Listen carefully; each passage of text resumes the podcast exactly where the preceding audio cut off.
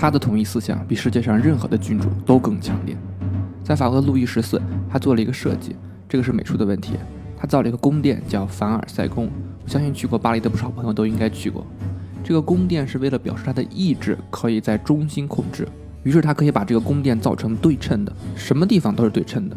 最后最对称的地方呢，就是这个大厅的背后，就是他的床，也在这个中线上。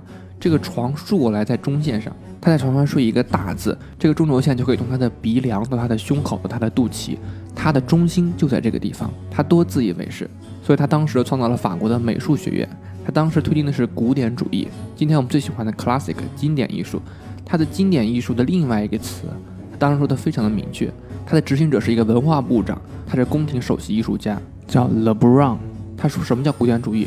古典主义就是专制主义艺术，就是统一思想。如何用艺术来统一思想？统一思想就是对人们艺术创造的扼杀。所以，对现代艺术的发展，首先针对艺术学院。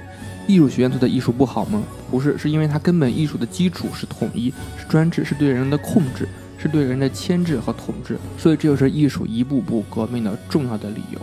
我是江浩克，关注我，关注更多的艺术视频。